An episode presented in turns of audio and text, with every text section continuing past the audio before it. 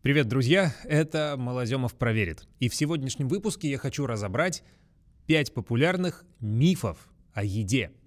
С научной, конечно же, точки зрения. Вообще, вы знаете, чего только не пишут о еде в интернете. Чего только не говорят в желтых передачах. Не в моей живой еде, которая прочно стоит на научных позициях. Ну вот, например, утверждают, что дрожжи опасны. Конкретно страх вызывают пекарские дрожжи, так называемые термофильные дрожжевые грибы, которые якобы не разрушаются при высокой температуре и продолжают свою жизнедеятельность и внутри нас. На самом деле они не только не несут опасности, но способны даже синтезировать полезные вещества, витамины группы В. К тому же дрожжи погибают при температуре выше 100 градусов. Мы даже специально провели экспертизу, сдав в лабораторию несколько видов хлеба, дрожжевого и бездрожжевого. И ни в одном из готовых изделий грибков не оказалось. Вообще же человек применяет самые разные дрожжи уже тысячи лет и прекрасно с ними уживается. Заменять дрожжевой хлеб на бездрожжевой стоит лишь тем, кому так сказал гастроэнтеролог. В некоторых случаях может быть разница в кислотности. Вот и все. Еще один миф. Пальмовое масло вредно.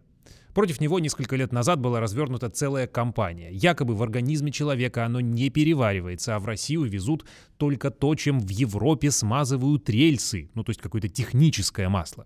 В реальности все совсем не так. Слухи о том, что одно и то же масло входит в состав и топлива, и детского питания, являются неправдой. Я лично обнюхивал и ощупывал эту масличную пальму и в Индонезии, и во Вьетнаме, видел, как они сами там используют пальмовое масло, общался с множеством точно неподкупленных ученых. Оно безопасно.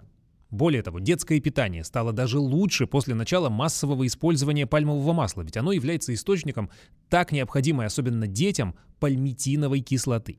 Конечно, неприятно, когда пальмовое масло незаконно льют в молочные, например, продукты. Это безобразие. Но вообще им стали ведь заменять в выпечке и в кондитерских изделиях точно более вредный маргарин с его трансжирами. И пищевая индустрия с энтузиазмом приняла пальмовое масло не потому, что оно сильно дешевле, а потому, что оно технологичнее, позволяет проще делать больше разных продуктов, у него есть от природы густые фракции. И точно нигде в организме они не откладываются. Я лично не откажусь от какого-то продукта, если в его составе написано «пальмовое масло». Миф номер три. Не стоит часто есть яйца.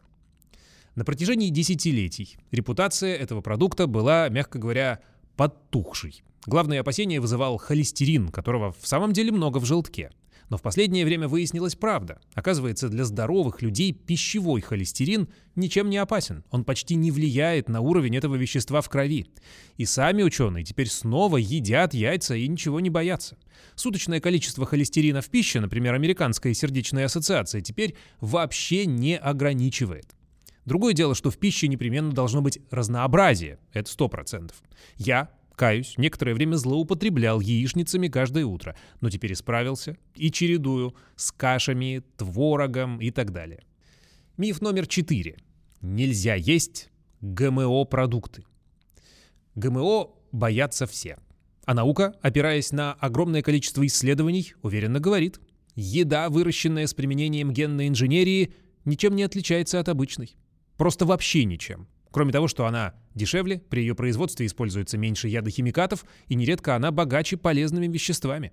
А то, что гены изменены, так их и обычная селекция меняет. И вообще мы едим столько всего генетически разнообразного, и это нас никак не меняет. Как шутит один мой знакомый генетик, Сергей Долгов, человечество уже десятки тысяч лет ест свинину, например. Ничего у нас не вырос, ни хвостик, ни пятачок не появился. Прицельное изменение генов позволяет делать растения устойчивыми к вредителям и болезням, обогащать витаминами и антиоксидантами. Более того, инсулин для больных диабетом сейчас производят исключительно при помощи генно-модифицированных бактерий. А безопасность этой еды многократно проверена, в том числе в российском НИИ питания, на многих поколениях лабораторных животных, на многих поколениях. И это абсолютно безопасно. Исследования, пугающие чем-то обратным, не более чем фальшивка – ну а страны, которые запрещают выращивание генно-модифицированных культур, делают это в попытке позиционировать свою продукцию как более экологичную, что, конечно, бизнес, а к здоровью отношения не имеет. В США, например, активно выращивают и продают ГМО-картофель и такую же папайю, и кукурузу, и даже лосося. И местный аналог Роспотребнадзора FDA все это сертифицировал для внутреннего рынка с формулировкой «по свойствам безопасности не отличается от обычных образцов». Ну и последнее на сегодня, так сказать, на десерт. Миф гласит, что тростниковый сахар полезнее белого. На самом деле коричневый сахар изначально это был нерафинированный тростниковый, то есть тот, что не прошел многократную очистку. В теории и стоить он должен дешевле, но его сделали модным продуктом, от этого и цена стала выше.